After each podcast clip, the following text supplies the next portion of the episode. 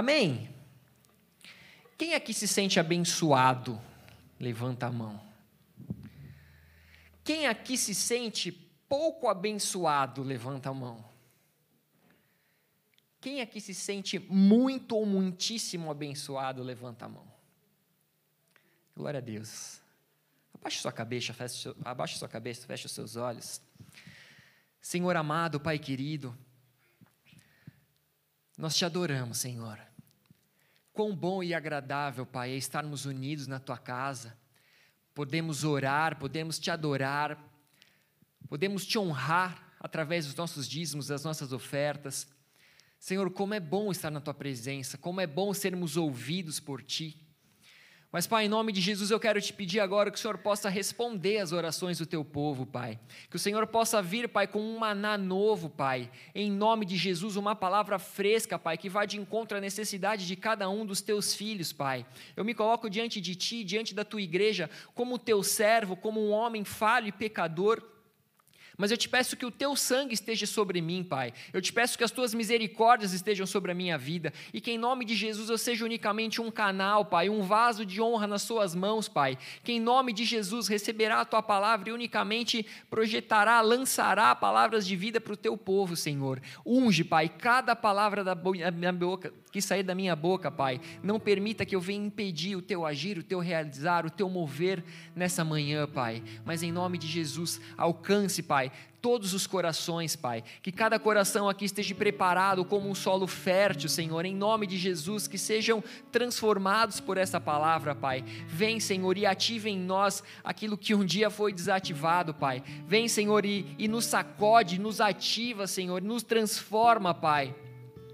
Nos desperta, Senhor, para um novo tempo, Pai. Nos desperta, Pai, para aquilo que viveremos, Senhor. Em nome de Jesus, nós te adoramos, te exaltamos, submetemos a Ti, Senhor. Desejamos ouvir a Tua palavra, precisamos de Ti, Senhor. Então faça a Tua vontade, Pai. Coloca anjos ao redor dessa igreja, Senhor. Não permita, Pai, que nenhum tipo, Pai, de, de, de, maldição seja lançado contra a Tua casa, contra os Teus filhos. Eu repreendo agora, em nome de Jesus, toda sonolência, todo toda conversa paralela, todo caminhar desnecessário, tudo aquilo que roube a atenção do teu povo e que o impeça de receber a tua semente, Pai, que caia por terra em nome de Jesus, mas que essa palavra venha cumprir o propósito a qual foi determinado no teu coração e para as nossas vidas, Pai. É assim que eu oro e te agradeço, em nome de Jesus. Amém. Igreja, talvez você nunca tenha parado para pensar o que é ser abençoado. Ou talvez isso seja muito óbvio para você. Eu creio que é a segunda opção. Por quê? Porque todos aqui souberam dizer, levantar a sua mão no momento ao qual perguntei se você se sentia muito, pouco ou nada abençoado. Mas para você, o que é uma bênção? Quais são os tipos de bênçãos que você precisaria receber para você se considerar uma pessoa muito, muitíssimo abençoada? Ou quais seriam as bênçãos que você considera que te fariam uma pessoa pouco abençoada? Você já pensou nisso? Muitas vezes nós classificamos o poder de uma bênção, nós classificamos o tamanho de uma bênção, até porque nós podemos ver o que uma bênção pode transformar em nós. Algumas bênçãos nos transformam completamente. Parece que outras, muitas vezes, no dia seguinte, nós já esquecemos. E quando nós falamos em bênção, nós podemos entender por de, de algumas diferentes formas, e nós podemos entender uma bênção como uma aprovação, um consentimento, como também para se referir a um presente recebido. Quando você recebe um presente, você, poxa, recebi uma bênção, recebi um favor, recebi uma dádiva de Deus. Quando nós falamos de aprovação, ou consentimento, eu poderia contar aqui um exemplo da minha vida que eu vivi quando nós decidimos, por exemplo, vir para a Irlanda. Eu e a minha esposa, a pastora Priscila, nós em uma conversa super formal, ela sentada no vaso e eu tomando banho. Tivemos essa conversa formal e decidimos, então vamos para a Irlanda. Mas, antes de vir para a Irlanda, nós, nós entendemos que nós precisávamos ter a confirmação de Deus de que essa era a vontade dele. O Espírito Santo havia colocado aquilo no nosso coração, existia um propósito, existia uma história escrita no livro de Deus sobre as nossas vidas. Por mais que havia sido uma conversa rápida, uma decisão rápida, o Espírito Santo, ele habitava, ele habita em mim, ele habitava e habita nela. E nós tivemos a certeza que, por mais que uma decisão rápida, instantânea, nós sabíamos que o Senhor estava naquilo, mas nós precisávamos de uma confirmação. Então, o que nós fizemos? Conversamos com os nossos líderes de ministério, conversamos com os nossos líderes de célula, conversamos com os nossos pais, conversamos com os nossos pastores. Por quê? Porque todos esses eram autoridades sobre as nossas vidas. E nós buscamos neles um consentimento, nós buscamos neles uma aprovação, nós buscamos neles a bênção para que nós pudéssemos deixar a nossa casa para viver um novo tempo, uma nova história, numa nova nação. No meio de um novo povo, nós precisávamos de uma confirmação de Deus através daqueles que eram autoridade na nossa vida e que poderiam nos abençoar.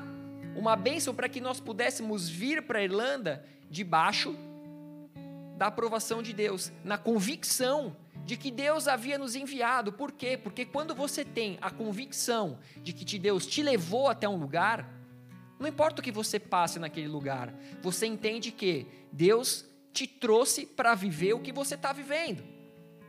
Muitas vezes as coisas que nós vivemos são respostas às nossas ações, às nossas atitudes, das nossas escolhas. Mas existem alguns momentos que Deus nos leva para o deserto para nos ensinar o amor, para nos ensinar que Ele é um Deus provedor, que Ele é um Deus que ama, que é Pai. Muitas vezes nós saímos do nosso país, não, nem todos aqui são brasileiros, alguns são irlandeses, não saíram do país, mas você entende que Deus muitas vezes te coloca num lugar, até mesmo no meio de um monte de brasileiros, para provar a tua fé, para sondar o teu coração, para te colocar diante de situações onde Ele possa falar: que, que eu posso extrair desse meu filho? Assim como ele fez com Abraão. Será que Abraão vai dar o filho dele? O Senhor, ele sabe de todas as coisas. O Senhor, ele já sabe quais serão as suas respostas diante das adversidades da vida. O Senhor já sabia a resposta de Abraão. Mas o Senhor quer que nós saibamos. O Senhor quer que nós saibamos o quão nós somos muitas vezes fracos o quão, nós, o quão nós somos muitas vezes donos das rédeas das nossas vidas. E nesses momentos de frustrações, decepções, por falhas nossas, por não seguir a palavra, por não viver os mandamentos, nós reconhecemos como eu sou falho, como eu preciso da misericórdia de Deus e quão bom é Ele ser um Deus rico em misericórdia, porque essa misericórdia se renova a cada dia, e essa é a causa de eu não ser consumido. Nós vamos entendendo que nós precisamos dEle, nós dependemos dEle. Mas outras vezes, falar sobre bênção pode até se tornar um jargão do crente. E quem aqui é crente velho, ou até novo, você entende que às vezes se torna um jargão. Por exemplo, um irmão descobre que o outro sei lá, conseguiu um emprego, um visto de emprego, comprou um carro novo. Isso pode ser uma benção material, isso pode ser uma benção espiritual. Nem sempre a bênção se trata de valores monetários. Por exemplo, alguém que se sentiu completo. Aquele varão valoroso que conheceu, graças a Deus, a varoa.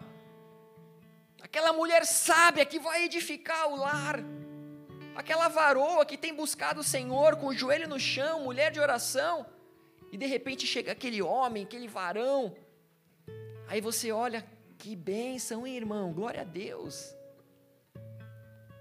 Há uns tempos atrás, um irmão comprou um carrão bonito aí, foi mostrar para mim, eu olhei, cara, que bênção, hein? Que dádiva, que presente de Deus. Mas as bênçãos divinas, elas sempre irão se referir às coisas boas, porque Deus é bom. Tudo que Deus faz é bom. E enquanto nós andarmos num caminho de obediência, nós seremos abençoados, e tudo que Deus faz é bom. A bênção sempre vai ser boa, sempre vai nos acrescentar, sempre vai nos alegrar, sempre vai nos fazer amadurecer, crescer, sorrir. As bênçãos de Deus sempre vão ser respostas às nossa, à nossa relação de obediência com Ele. Deuteronômio 11, do 26 ao 28, diz: Eis que hoje eu ponho diante de vós a bênção e a maldição. O Senhor, Ele coloca diante de nós a bênção e a maldição, e nós escolhemos para que caminho nós queremos trilhar a partir daí. A bênção quando cumprirdes os mandamentos do Senhor vosso Deus, que hoje vos ordeno. Ou seja, se você quer ser abençoado, existe um caminho aqui que você precisa trilhar que está fácil. E ele fala no versículo 28, a maldição, se não cumprirdes os mandamentos do Senhor vosso Deus, mas vos desviardes do caminho que hoje vos ordeno, para seguirdes outros deuses que não conhece. Ou seja, nós sabemos que Deus ele não nos cobra daquilo que nós vivemos num período de ignorância. Quando nós não o conhecemos, não conhecemos as suas palavras, as suas verdades de vida.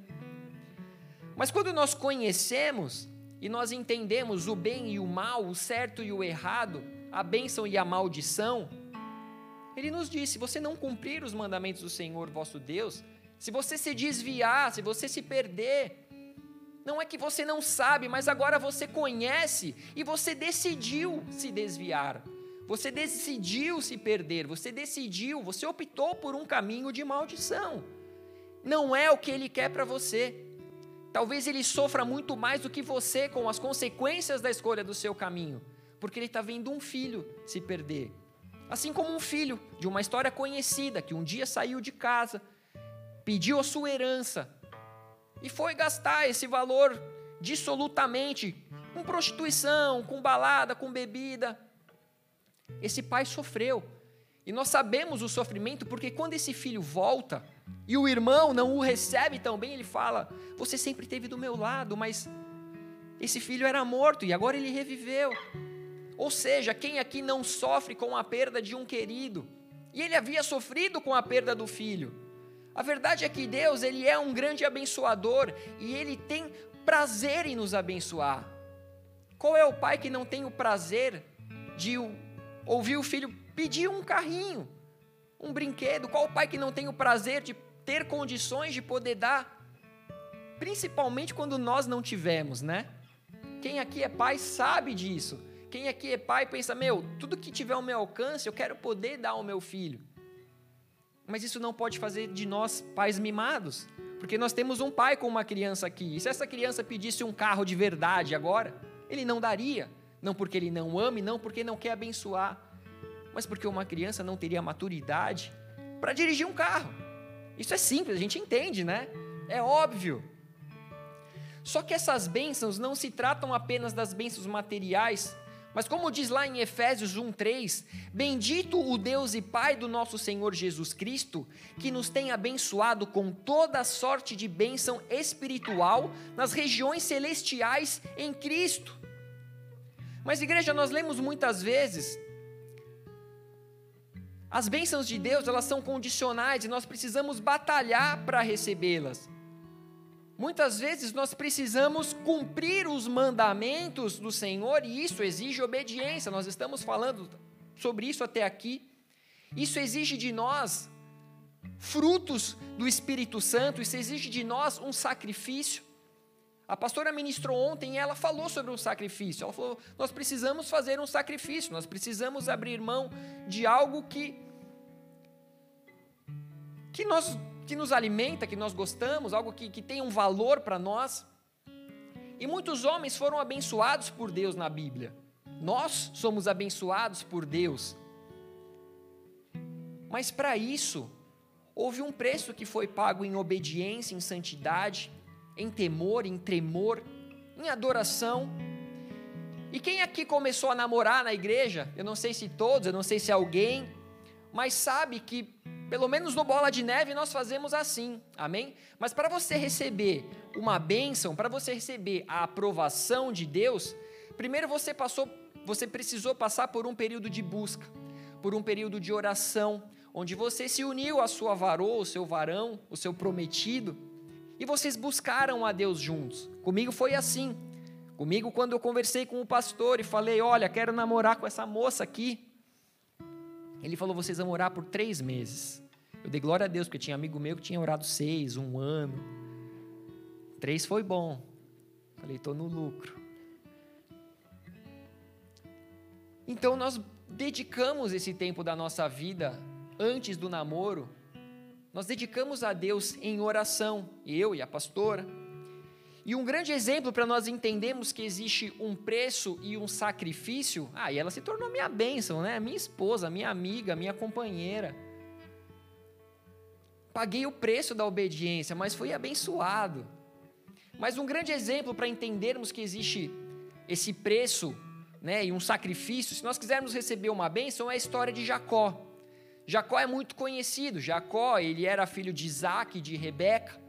E ele recebeu esse nome porque ao nascer, ele nasceu agarrado no calcanhar do seu irmão gêmeo mais velho, Esaú, que nasceu primeiro. Mas ele ficou agarrado ao calcanhar do seu irmão. E igreja, naquele tempo, o filho primogênito de um casal era o filho que herdava a promessa de Deus que estava sobre a vida do homem, do sacerdote daquela casa, mas assim como o primogênito ele herdava o dobro das posses do seu pai em relação aos demais filhos, além de receber alguns privilégios, dentre os quais, na falta do pai, na ausência do pai, ele seria o líder social, o líder religioso daquela família a partir daí. E a verdade é que Deus já havia estabelecido o mais velho como aquele que serviria o mais novo. O Senhor já havia falado com Rebeca, lá em Gênesis 25, 23 diz: O Senhor falando com a Rebeca: Duas nações há no seu ventre, dois povos nascidos de ti se dividirão. Um povo será mais forte do que o outro, e o mais velho servirá ao mais moço.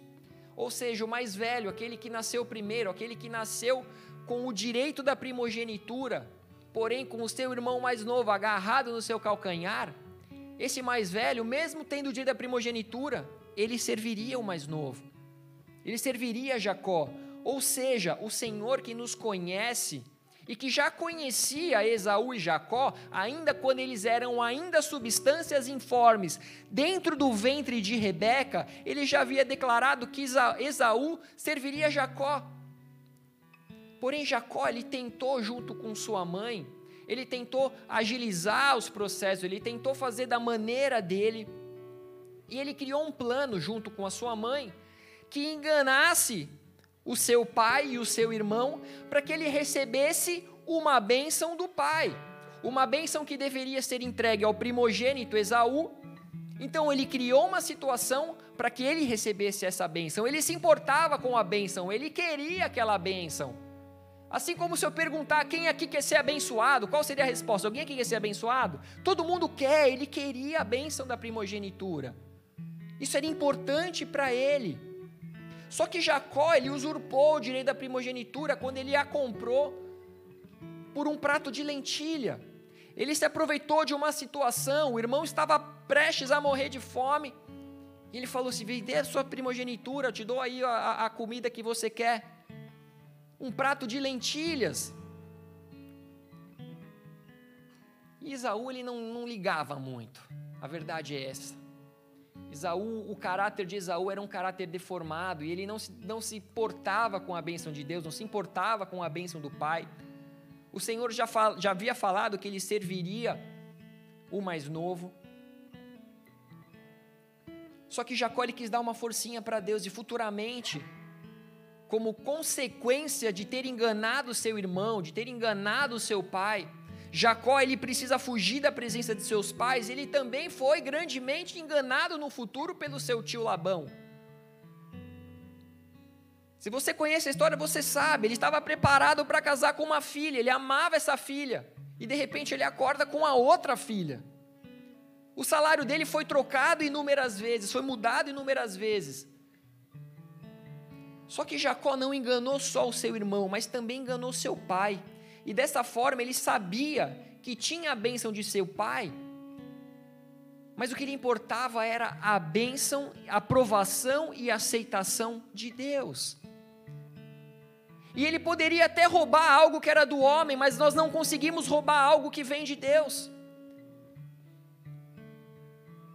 Existiu uma bênção para ele, mas a escolha do caminho dele fez com que essa bênção não fosse a bênção que Deus tinha para ele naquele momento. Vocês estão aqui? Depois de alguns anos, Jacó, Deus manda Jacó retornar para a casa de seus pais. Jacó já tinha suas duas esposas, duas concubinas, já tinha um, um time de futebol de filhos. A menina bota no gol. Só que quando Jacó ele passa a retornar para a casa dos seus pais, ele sabia que existia um irmão ali que queria matá-lo. Um, um, irmão que não concordava com a sua atitude, que havia o enganado, ele havia perdido a bênção da primogenitura. E esse irmão estava furioso, esse irmão queria matá-lo. E Jacó então ele passa a enviar mensageiros. E esses mensageiros carregavam o quê? Carregavam bênçãos que pudessem ser entregues para Jacó, para Esaú. Ele queria amaciar o coração de Esaú. Então ele enviou bênçãos, ele enviou provisões, presentes para que esse coração fosse amaciado. Porque ele ainda temia ser morto por ele ter tido enganado e roubado sua bênção da primogenitura. Ainda existia sobre Jacó o medo, a culpa, a dúvida. Ainda existia sobre ele o receio de não ter sido perdoado e foi então que lá no capítulo 32 de Gênesis, Jacó passa o val de Jaboque e ele luta com um anjo. Gênesis 32, do versículo 24 ao 26, diz o seguinte: Ficando ele só, e lutava com ele um homem, até o romper do dia. Vendo que este não podia com ele, tocou-lhe na articulação da coxa, Deslocou-se a junta da coxa de Jacó na luta com o homem.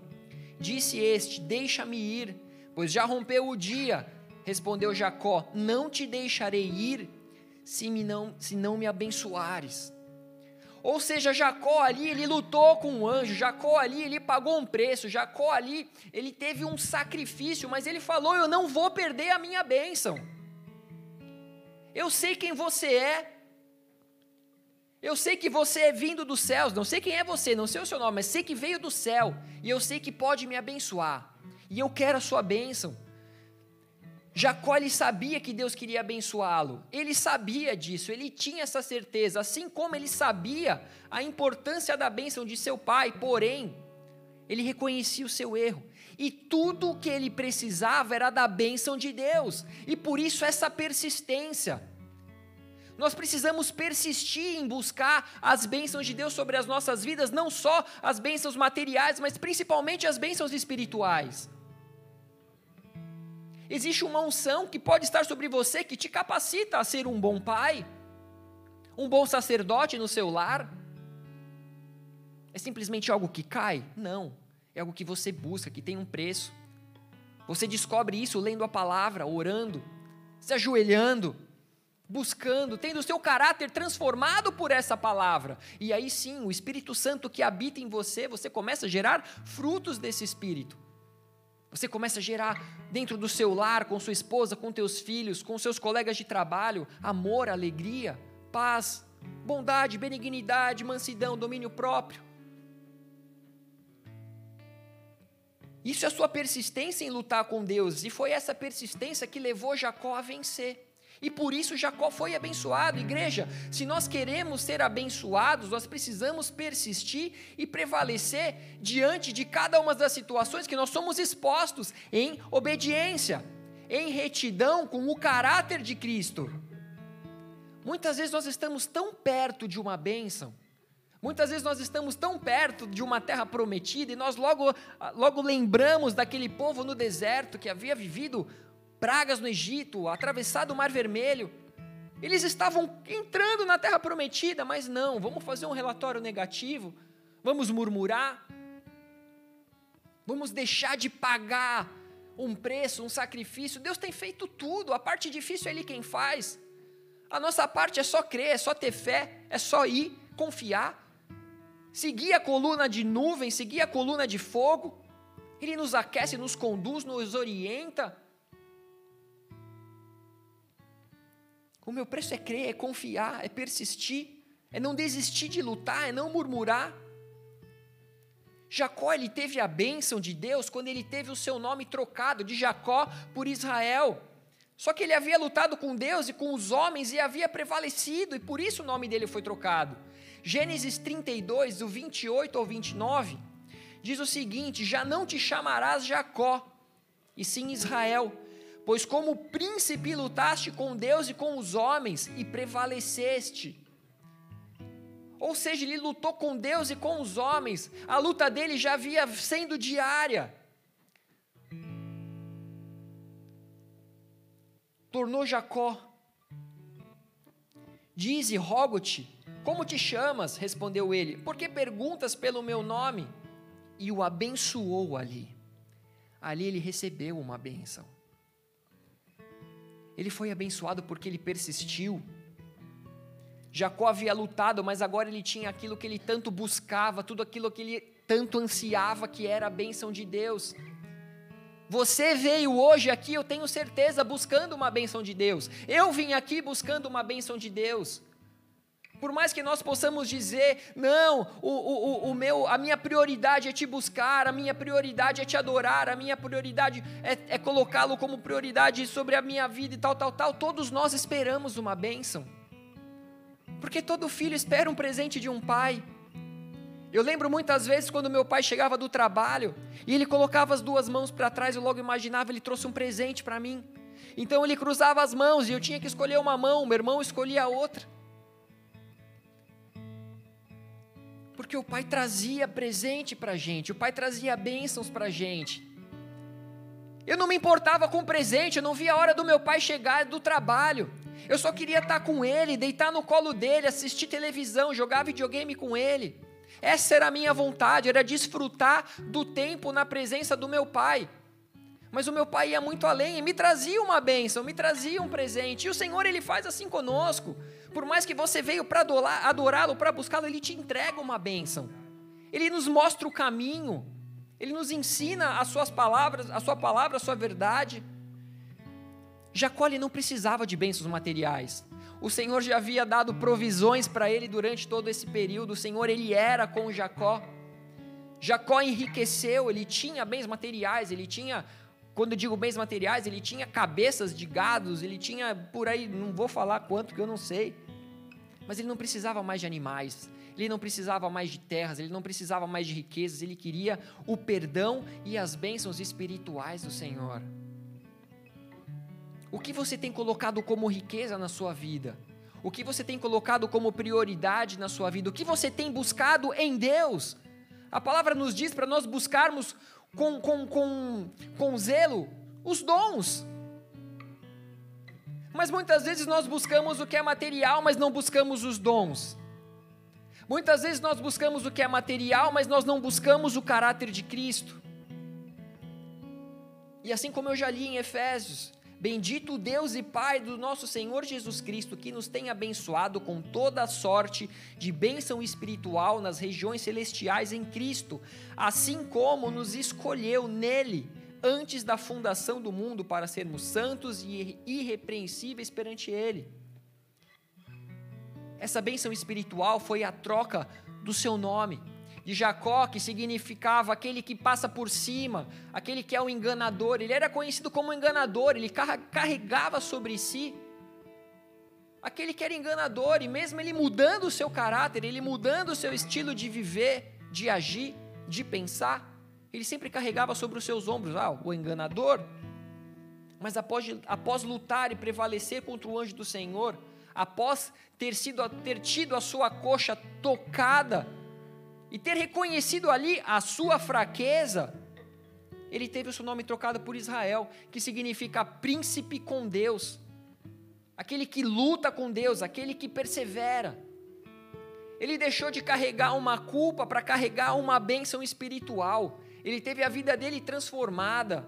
Apesar das fraquezas de caráter de Jacó, Deus elogia a atitude dele, porque ele perseverou e venceu. Deus espera que você persevere em meio às suas dificuldades, em meio às suas lutas. Eu não sei o que você tem passado nos dias de hoje, eu não sei o que te trouxe aqui.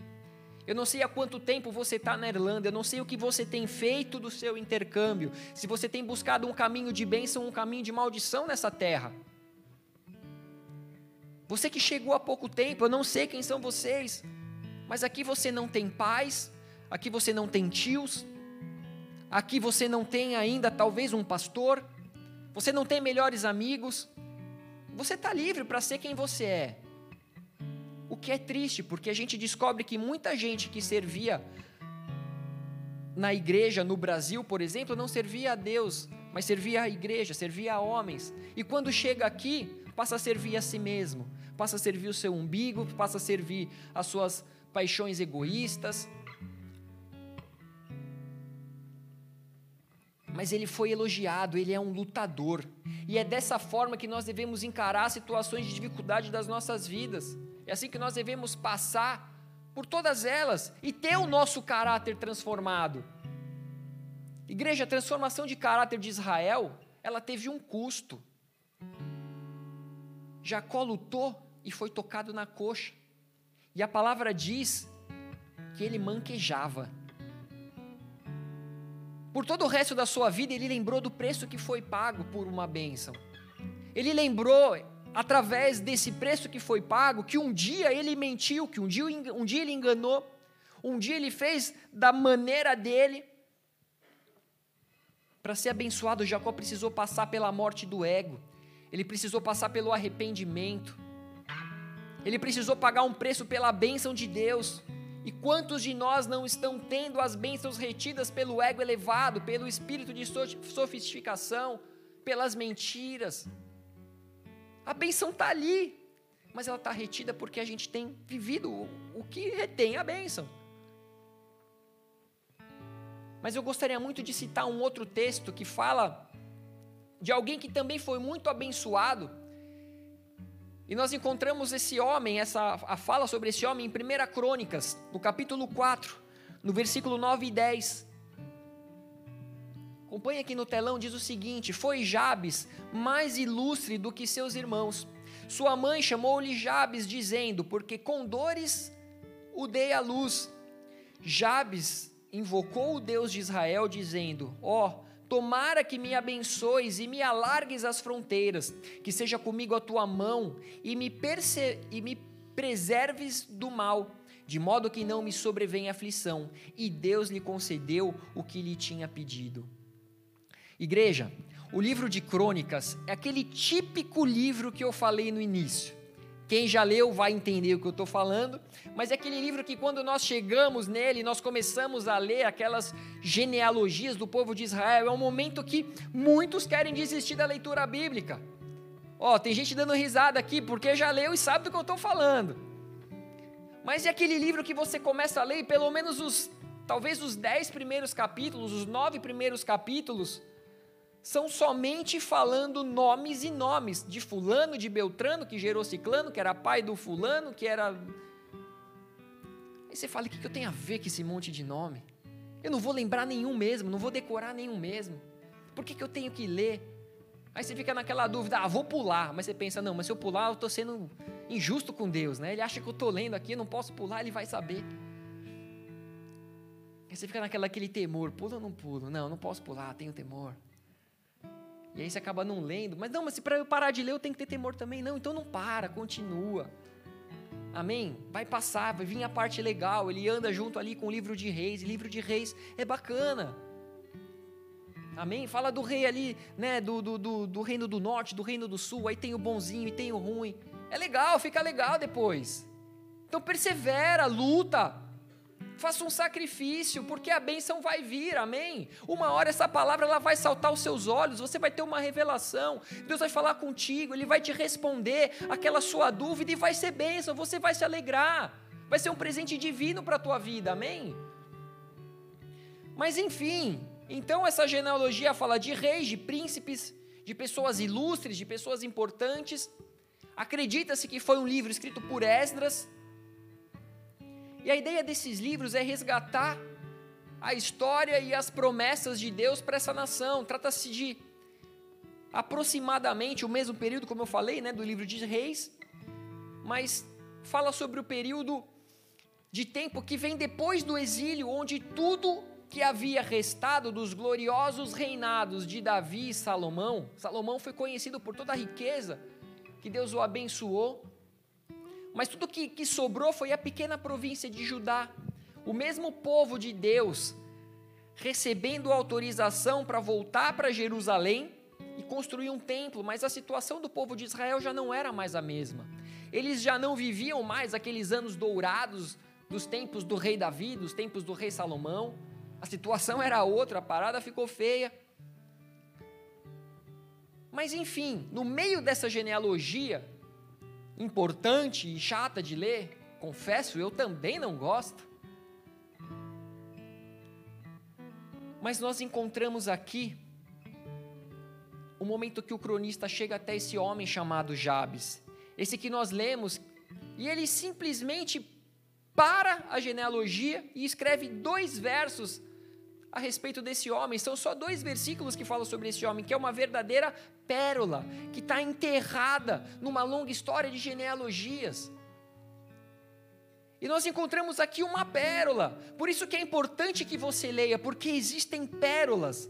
Quando você começa a cavar onde aparentemente você não vai encontrar nada, existe algo precioso ali.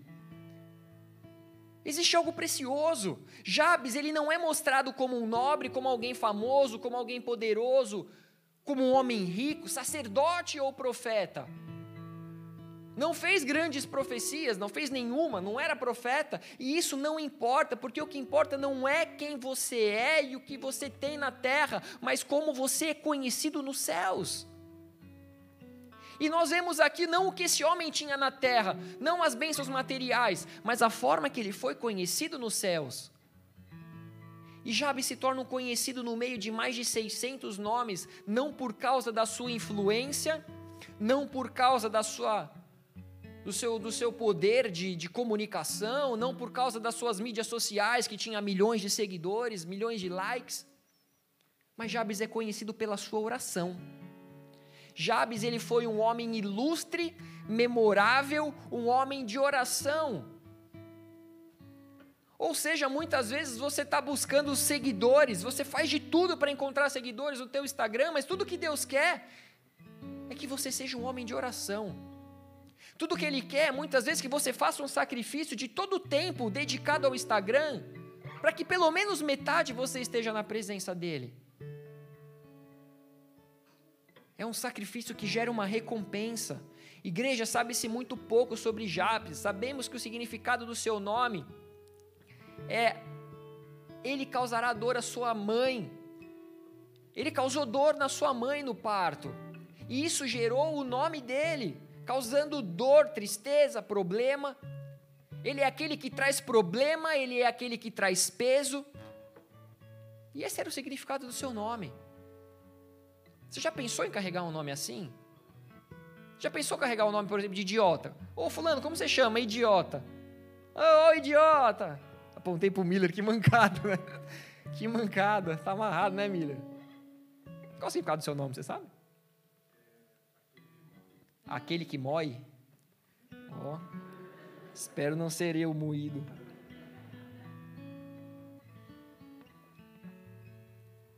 Alguém que provavelmente durante muito tempo precisou carregar isso, esse peso sobre os seus ombros. Essa dor, esse sofrimento, a culpa estava sobre ele. Ele carregava isso do nome, eu sou o que gerou dor no parto para minha mãe. Eu sou o que trouxe dores, eu sou o que trouxe problemas. Gênesis 35, 16 a 19, conta uma outra história parecida com essa. Partiram de Betel e, havendo ainda pequena distância para chegar a Efrata, deu à luz Raquel um filho, cujo nascimento lhe foi a ela penoso. Em meio às dores de parto, disse-lhe a parteira: Não temas, pois ainda terás este filho. Ao sair-lhe a alma, porque morreu, deu-lhe o nome de Benoni mas seu pai lhe chamou Benjamim. Assim morreu Raquel e foi sepultada no caminho de Efrata, que é Belém. Ou seja, nós temos aqui um caso parecido. Alguém que possivelmente carregaria sobre si o peso da culpa. Glória a Deus pelo pai que trocou o nome. mas alguém que carregaria o peso da, da, da culpa sobre os seus ombros por toda uma vida peso de dor, de tristeza, de culpa. E mais uma vez, eu não conheço a tua história, mas talvez você carregue um peso sobre as suas costas relacionado a isso. Talvez você tenha ouvido dos teus próprios pais, você não vai dar em nada, você não é ninguém, você é burro, você não presta para nada, você não vai chegar em lugar algum. Talvez você tenha ouvido dos seus pais que você é a causa e o motivo da separação da família. Quantos pais que culpam os seus filhos por uma quebra de relacionamento que eles não souberam lidar? Que eles se sentiram enciumados porque a mãe tinha olhos para o filho, e claro que uma criança precisava dos olhos da mãe, claro que uma criança precisa dos olhos do pai. Mas talvez você desde pequeno você tenha carregado esse peso. Talvez não nessa situação, mas talvez em outra. Eu lembro quando era pequeno, um priminho meu, a gente estava num, num sítio, na frente de uma piscina, ele era criancinha, e ele começou a querer brincar com a água. Eu era maiorzinho do que ele, também uma criança, mas eu pensei, ele vai cair na água. O que, que eu fiz? Deixei para ver até onde ia. E ele caiu. Eu consegui pegar pelas perninhas e salvei o meu primo. Mas eu não precisava ter deixado ir até o fim para ver onde ia dar. Porque graças a Deus eu consegui pegá-lo, mas e se eu não conseguisse? Essa culpa estaria nas minhas costas até hoje. Por quê? Porque eu deixei que ele fosse até o fim. Porque eu quis ver o que aconteceria. Foi legal falar que eu salvei a vida do meu primo. Foi legal dar risada de um acidente. Foi legal, mas eu poderia ter carregado o peso nas minhas costas.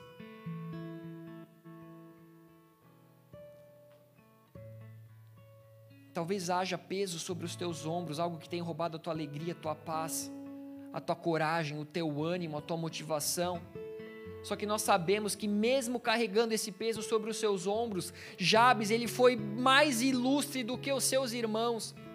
Quando comparado com os seus irmãos, ele foi reconhecido como o mais ilustre, e o seu nome é mencionado na Bíblia não pelo mal, mas sim por sua vida de oração e fé no Deus de Israel, que é a única coisa que pode mudar um cenário de trevas, de um cenário de trevas para um cenário da maravilhosa luz. Existe um Jesus que pode mudar o cenário que você está vivendo. Existe um Jesus que pode te tirar do meio das trevas. Existe um Jesus que pode trocar o fardo contigo, que pode tirar o peso do jugo que está sobre você. João 8,36 diz: Se, pois, o Filho vos libertar, verdadeiramente sereis livres.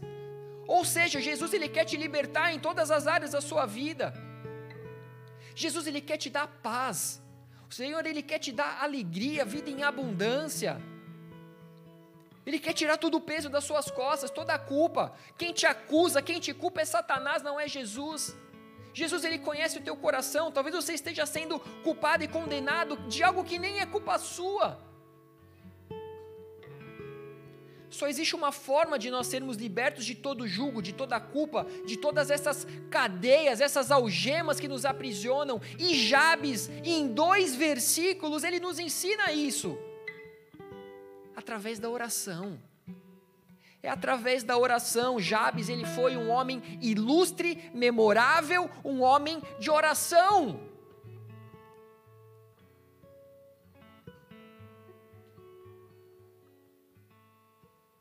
Igreja, para aqueles que estavam no culto ontem, a pastora trouxe uma palavra muito abençoada. E na parte algo importante da, da palavra, da mensagem, é algo sobre o que o Senhor tinha colocado no meu coração. Eu não tinha a palavra, eu fiz essa palavra essa noite, o Senhor me deu essa palavra essa noite, mas a única coisa que eu tinha era o título, era o tema, era a oração de Jabes. Era o Senhor te, tentando nos despertar para um novo tempo de oração, e foi exatamente sobre o que ela pregou ontem. O Senhor ele tem nos cobrado, nos convocado, nos chamado para nos fecharmos nos nossos quartos e buscarmos a sua face. Mateus 6,6 diz: Tu, porém, quando orares, entra no teu quarto e fechada a porta, orarás a teu pai, que está em secreto, e teu pai, que vem em secreto, te recompensará. Ou seja, se você busca a bênção, a bênção ela é muito menor do que o abençoador. Busca o teu Senhor, o teu Criador, o abençoador. O resto é resto, o resto vem. Você não vai precisar, você não vai precisar se preocupar com comida ou bebida ou vestimentas, nada. Busque o reino de Deus e sua justiça e todas essas coisas serão acrescentadas. Não se sabe o dia nem a hora da volta de Jesus. Nós não sabemos nem o dia nem a hora, mas muitos sinais têm nos mostrado que a sua vida está próxima. E como noiva, nós, a igreja, nós precisamos o santificar, nós precisamos manter as nossas candeias cheias de azeite, nós precisamos ser prudentes, porque quando o noivo chegar, nós não estaremos despreparados, mas nós teremos, estaremos vigilantes, prontos, orando, como uma noiva adornada que espera, que se prepara para a vinda do noivo. Nós precisamos nos preparar para a vinda do nosso noivo. Romanos 10, 9 e 10 diz: Se com a tua boca confessares Jesus como Senhor, e em teu coração creres que Deus o ressuscitou dentre os mortos, serás salvo.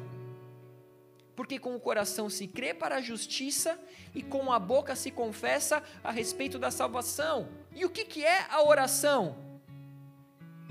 O que, que é a oração? É o meio que nós temos para nos comunicar com Deus, é a ação de confessarmos com a nossa boca aquilo que nós cremos com o nosso coração e nos relacionarmos com aquele que é o Criador. É a maneira a qual eu me relaciono com aquele que é o meu Salvador, o meu Redentor. A oração, ela é produto da minha fé. Porque se eu creio e confesso Jesus com a minha boca, se eu creio com o meu coração, eu quero me relacionar. Então eu começo a orar, eu colocando a minha fé em prática. Igreja, nenhum cristão, eu ouvi essa frase recentemente e isso me marcou: nenhum cristão é maior do que a sua vida de oração. A sua vida de oração é que vai te fazer um cristão meia boca, quente, morno. Nenhum cristão é maior do que a sua vida de oração, porém, nós estamos vivendo um tempo onde nós estamos sempre ocupados, sempre de lá para cá, daqui para lá. Alguns ainda têm tempo para estar na igreja, glória a Deus. Glória a Deus por cada um de vocês que estão buscando, tem tempo para estudar, muitos têm tempo para estudar a Bíblia, tem tempo para teologia, tem tempo para leitura de inúmeros livros. Alguns fazem isso em silêncio, outros expõem aos quatro cantos, mas a questão é: a sua vida com Cristo está fundamentada na sua vida de oração e na transformação do seu caráter, que é o resultado da sua vida com Ele. Eu sei o quanto é difícil nós vencermos alguns processos. Eu sei o quanto é difícil nós viver, nós vencermos algumas renúncias. Eu também sou homem, eu também sou de carne. Eu também passo pelas mesmas renúncias. Eu também precisei falar muitos nãos na minha caminhada. Eu sei que não é fácil. Muitas vezes nós conhecemos pessoas que são tão abençoadas materialmente, pessoas que são tão abençoadas profissionalmente, Porém, diferente de Jacó, se esqueceram que o que importa é a bênção de Deus. Que o que importa é uma bênção espiritual, é estar alinhado com o livro de Deus. É a comunhão que nós temos com Cristo e, como consequência disso, uma transformação de caráter que te faz cada dia ser mais parecido com Ele. Vocês estão aqui? Vocês estão tão, tão, tão, tão comigo? Estão entendendo? Eu estou acabando. Tem alguém com sono? Não. Eu lembro quando eu me converti, então eu fui numa célula. E naquele dia, naquela semana, o líder decidiu fazer algo diferente. Ele escolheu duplas e ele falou que durante aquela semana essas duplas se ligariam entre si para orar um pelo outro. Cara, isso é sensacional, isso é muito legal. E eu caí com o líder. Eu devia ter me convertido talvez nem há um mês. Fui naquela célula uma única vez, porque era longe da minha casa, não sei nem por que eu fui ali. Mas eu fui. Só que eu caí com o líder e eu tinha acabado de me converter, eu não sabia orar, e além de tudo eu tinha vergonha. Então eu tentei fugir dele até onde eu consegui. Só que aí não teve jeito, ele me ligou uma vez, duas vezes, três vezes, eu falei, eu não vou conseguir fugir desse cara. Esse cara tá lutando por mim, tá batalhando por mim. Tentei fugir, não consegui, vou ter que atender. Deixei ele orar. Eu falei, legal, tá orando por mim. Só que quando ele terminou, ele falou: agora é sua vez. E agora eu quero ser abençoado. E aí eu já deu aquele, né? Aquela suadeira, meu Deus, o que, que eu faço?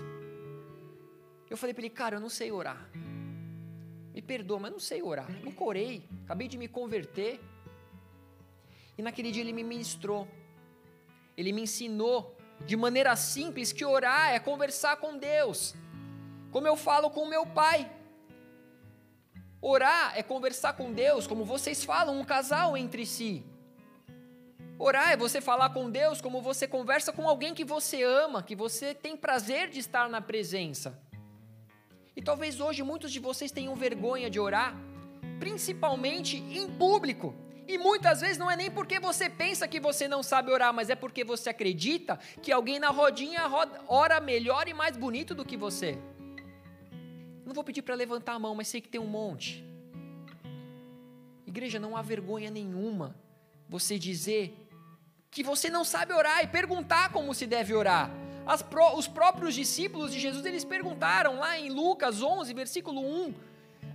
De uma feita, Jesus, estava Jesus orando em, outro, em certo lugar.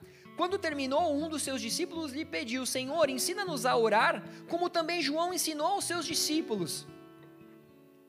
Igreja, nós encontramos também essa passagem em Mateus 6, que nos ensina como se deve orar. Em Mateus 6, do versículo 5 ao 8, provavelmente você conhece, já tem ouvido o que eu vou falar aqui, possivelmente saiba, mas ele diz o seguinte: quando orardes, não serei como os hipócritas. Aqui está uma bela de uma dica. Não seja como os hipócritas, porque gostam de orar em pé nas sinagogas e nos cantos das praças, para serem vistos dos homens.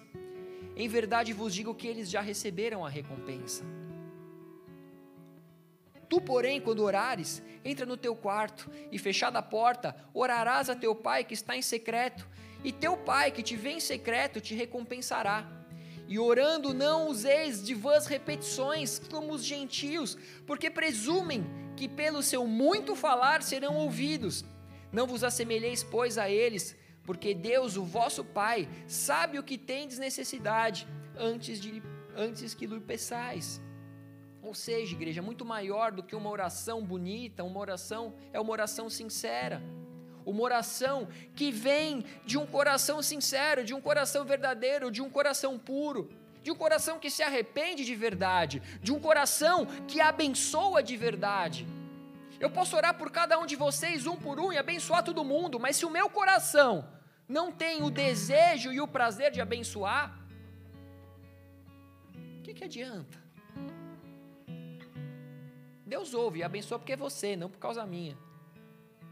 Mas o que, que adianta? A grandiosidade, o poder, a majestade, o domínio de Deus precisam sim ser reconhecidos, porque Ele é todas essas coisas, mas você pode ficar horas proferindo lindas palavras, exaltando o Senhor, colocando acima de todo o nome e a glória de Deus e por aí vai, mas se a nossa intenção for ser reconhecido pelos homens, você já recebeu a tua recompensa. Não existe oração errada, o errado é não orar. Eu ouvi uma vez que, se Deus, que Deus se agrada mais do silêncio de um coração cheio do que das palavras de um coração vazio. Isso é forte. Muitas vezes nos preocupamos o que vamos falar para Deus, mas se você se ajoelhar diante dele, se arrepender e confessar os seus pecados, isso já é motivo de festas para os céus, nos céus. Porque há festas nos céus quando um pecador se arrepende. Há festas no céu quando nós reconhecemos e nos colocamos diante de Deus. Isso será início de uma transformação que vem de dentro para fora. Existem pessoas que são inteligentes e que fazem é, é, orações lindas. E aí você vai na célula, ah, não, eu não quero orar, porque ah, não, na minha família não vou orar, porque o meu tio, ele é pastor, o meu outro tio, ele é apóstolo. Tem um tio que eu acho que até que ele é querubim, na verdade. O Senhor ele não espera por uma oração formal, mas ele espera por um coração quebrantado e sincero. Um coração que tenha a presença dele que busque a presença dEle. A vida de oração é entendermos que nós precisamos semear em lágrimas, para que nós possamos colher com alegria. Existe um preço. Você vai semear com lágrimas, sim, mas você vai colher com alegria. As bênçãos do Senhor, eles, elas estão sobre a sua vida, e provavelmente essa tenha sido a vida de Jabes. É entender que o choro dura uma noite, mas a alegria, sim, ela vem ao amanhecer. Ah, pastor, mas você fala isso porque você não conhece minha vida. Parece que todo amanhecer o problema continua, todo amanhecer o problema só aumenta. Todo amanhecer a minha dívida só aumenta, pastor. Quando que vem esse amanhecer? A noite é o tempo que representa as trevas, o tempo da ignorância, o tempo do deserto, mas de qualquer forma, tanto as trevas, tanto o deserto, tanto o, o, o, o tempo da ignorância, todos eles são passageiros e uma hora passa. Uma hora esse tempo vai acabar e a estrela da manhã, Jesus Cristo, ele vai acessar a sua vida e ele vai trazer a alegria. Ele vai trazer alegria sim no tempo certo. E um dia você vai olhar para trás e você vai falar: Eu entendi por que foi só agora. Eu entendi a necessidade desse tempo. Eu entendi que esse tempo de dor, de sofrimento, de deserto, fez com que eu me dobrasse e me, me, me, me colocasse diante do Senhor. Assim como a tempestade dá lugar ao sol, a tristeza vai dar lugar para a alegria.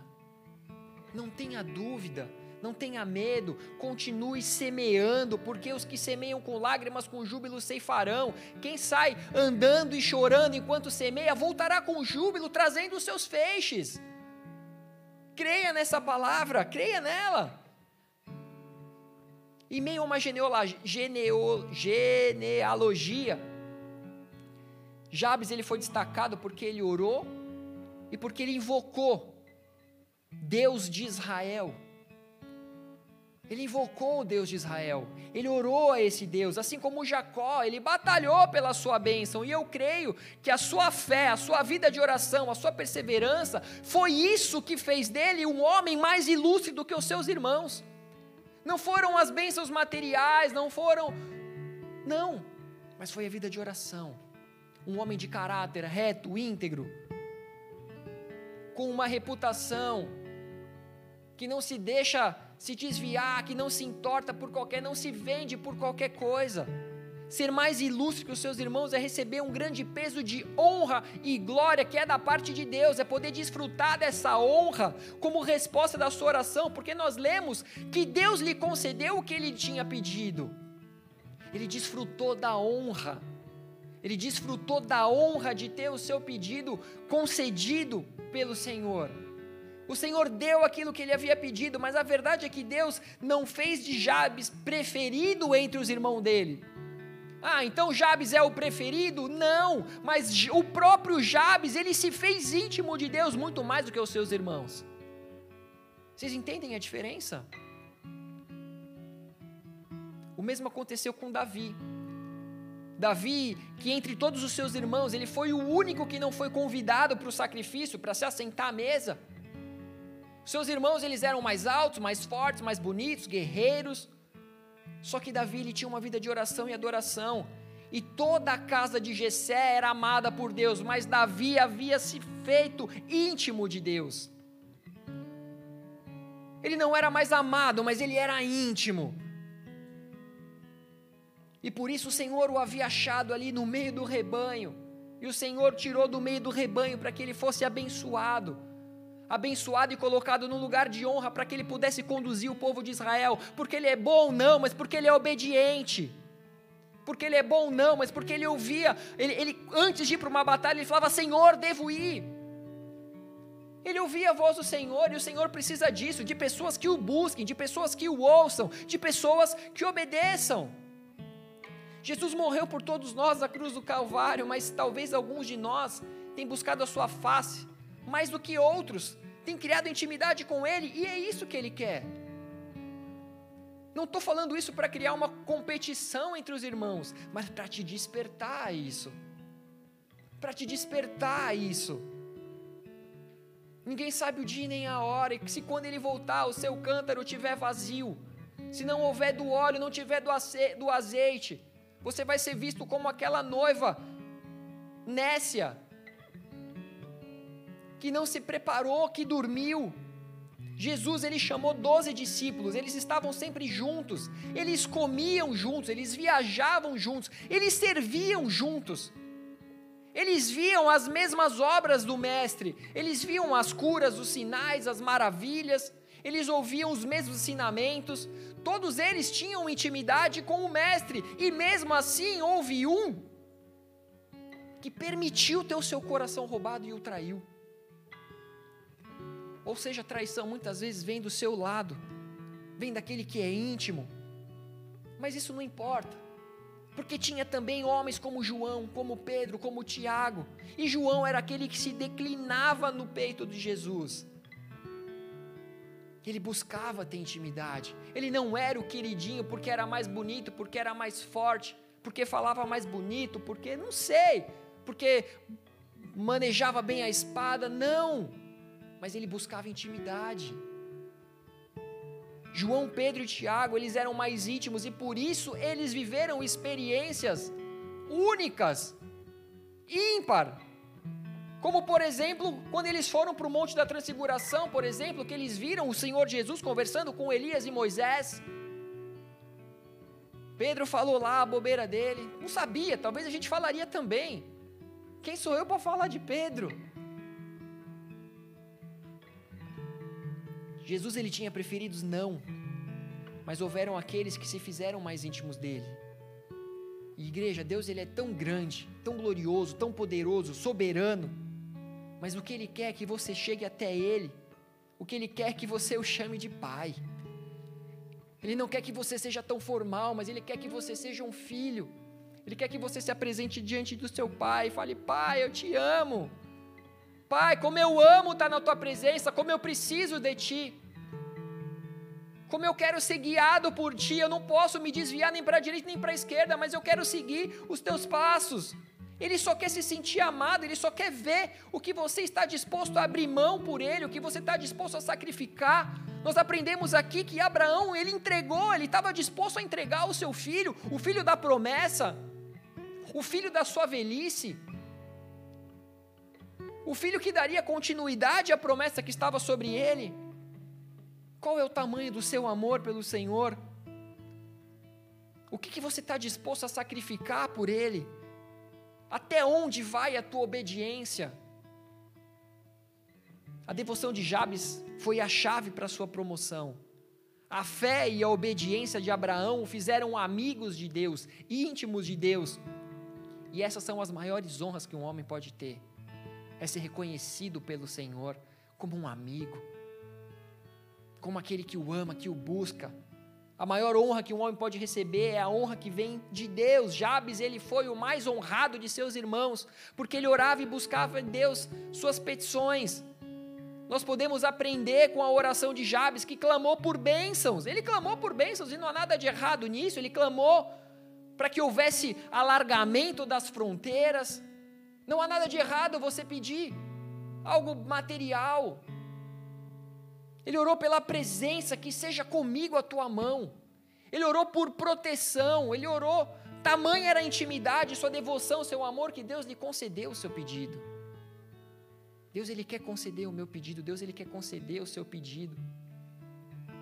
Mas se o teu pedido for de uma criança imatura, como eu dei o exemplo, que pede um carro para um pai quando tem, sei lá, seus cinco anos, não é falta de amor, é cuidado. Se você não recebeu ainda o que você tem pedido há anos, eu tenho orações que eu faço há anos. E não fui atendido e não me sinto rejeitado por isso. Me sinto amado, porque sei que no tempo certo Ele vai responder a minha oração. E eu só preciso de uma fé do tamanho de um grão de mostarda para isso. E eu creio, eu vou continuar crendo. O que Deus pode fazer nessa nação, você já pensou nisso? O que, que Deus pode fazer nessa nação? O que, que Deus pode fazer na sua família? O que Deus pode fazer através da igreja se nós nos unirmos como um povo que ora? Um povo que ora de verdade. Muito maior do que Jabes e através dos ensinamentos que Abraão nos deixa quando ele é abençoado por Melquisedeque. Nós estamos falando de Jabes. Mas se nós olharmos para Abraão, que reconheceu a superioridade de Melquisedeque. Ele reconheceu que era maior do que ele. Mas existe um que é maior que Abraão, é maior do que Melquisedeque, que é maior do que Jabes, que é maior do que Daniel, que é maior que os profetas, que é maior que todos, e o nome dele é Jesus Cristo, o Filho do Deus Pai Todo-Poderoso, aquele que abriu a mão, abriu mão de sua glória, se esvaziou se tornou servo, veio a esse mundo para nos ensinar, nos servir, nos resgatar das trevas, para nos levar para a maravilhosa luz. Ele nos ensina como orar. Lá em Mateus 6, 9 a 15, portanto, vós orareis assim: Pai nosso que estais nos céus, santificado seja o teu nome, venha o teu reino, faça-se a tua vontade, assim na terra como no céu. O pão nosso de cada dia nos dai hoje perdoa as nossas dívidas, assim como nós perdoamos os nossos devedores. E não nos deixe cair em tentação, mas livra-nos do mal, pois teu é o reino, o poder e a glória para sempre. Amém. Ele ensina como orar e essa oração ela é poderosa. E ele diz: Porque se perdoardes os homens as suas ofensas, também vosso Pai celeste vos perdoará. Se, porém, não perdoardes ao homem as suas ofensas, tampouco vosso Pai vos perdoará as vossas ofensas.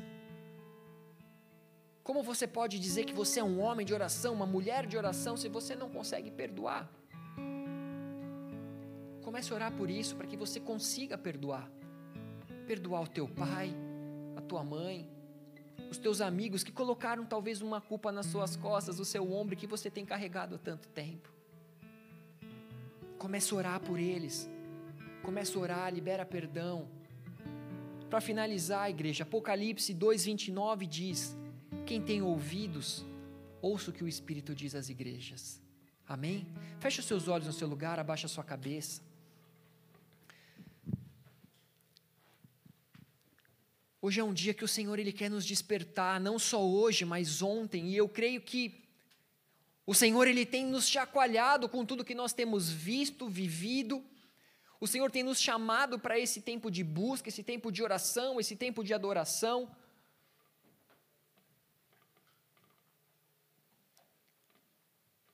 E nós não podemos sair nessa manhã de uma casa de oração da mesma maneira que nós entramos.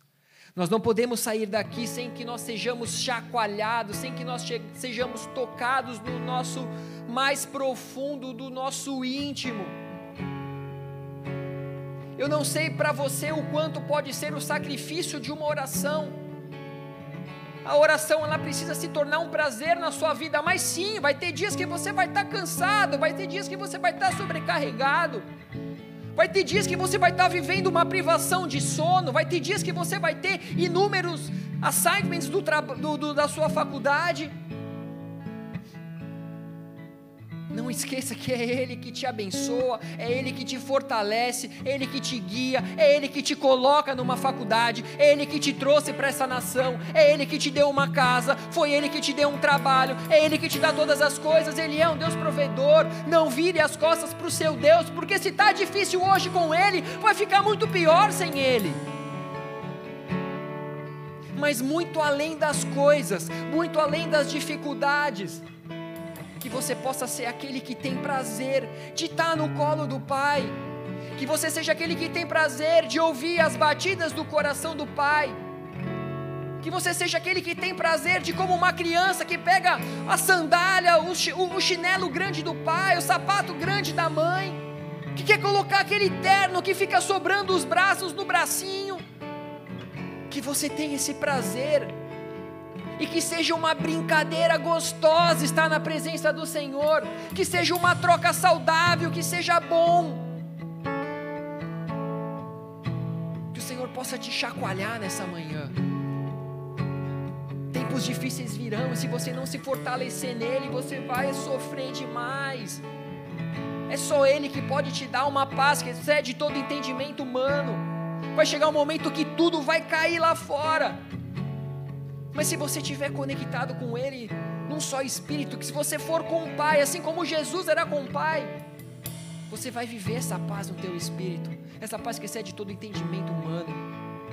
Eu quero falar com você que está vindo hoje pela primeira vez, você que talvez esteja vindo pela segunda, terceira vez, não sei, não importa, você talvez esteja vindo muitas vezes, mas você talvez ainda não havia sido tocado pela presença de Deus, não havia sido tocado pelo Espírito Santo.